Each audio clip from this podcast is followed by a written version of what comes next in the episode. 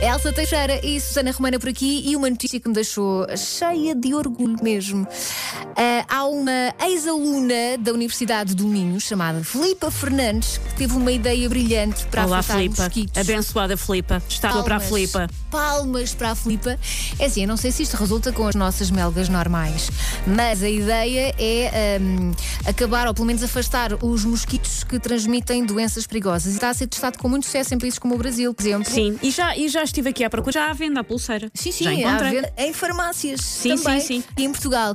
O que é que esta pulseira faz? Basicamente tem um odor que eh, o odor começa a ser transmitido com o aquecimento do corpo. Portanto, sai este odor e o mosquito pensa que nós somos plantas. Adoro- eu adoro. Que é, a Não, grande, eu. ino- que é a grande inovação desta pulseira. É o chamado faz de árvore. E a pulseira nós fazemos de árvore. E o mosquito passa e pensa, ah, isto não me interessa. E segue. Não é bem de árvore, é umas plantas, porque acho que dependendo... planta específica? É, porque Ok. dependendo das espécies dos mosquitos, há... há, hum, Eles têm preferidas. Tá, sim, provavelmente. Mas pelo menos tem aquelas que têm assim um ódiozinho de estimação. Ok. Isso depende do, do tipo de espécie de mosquito. Faz de coentros. Eu adoro coentros, mas há pessoas que não gostam. Mas estou a imaginar-me que ia passar ao pé de ti. Ah, coentros! Esta não Tu quero. é que perdes, mosquito.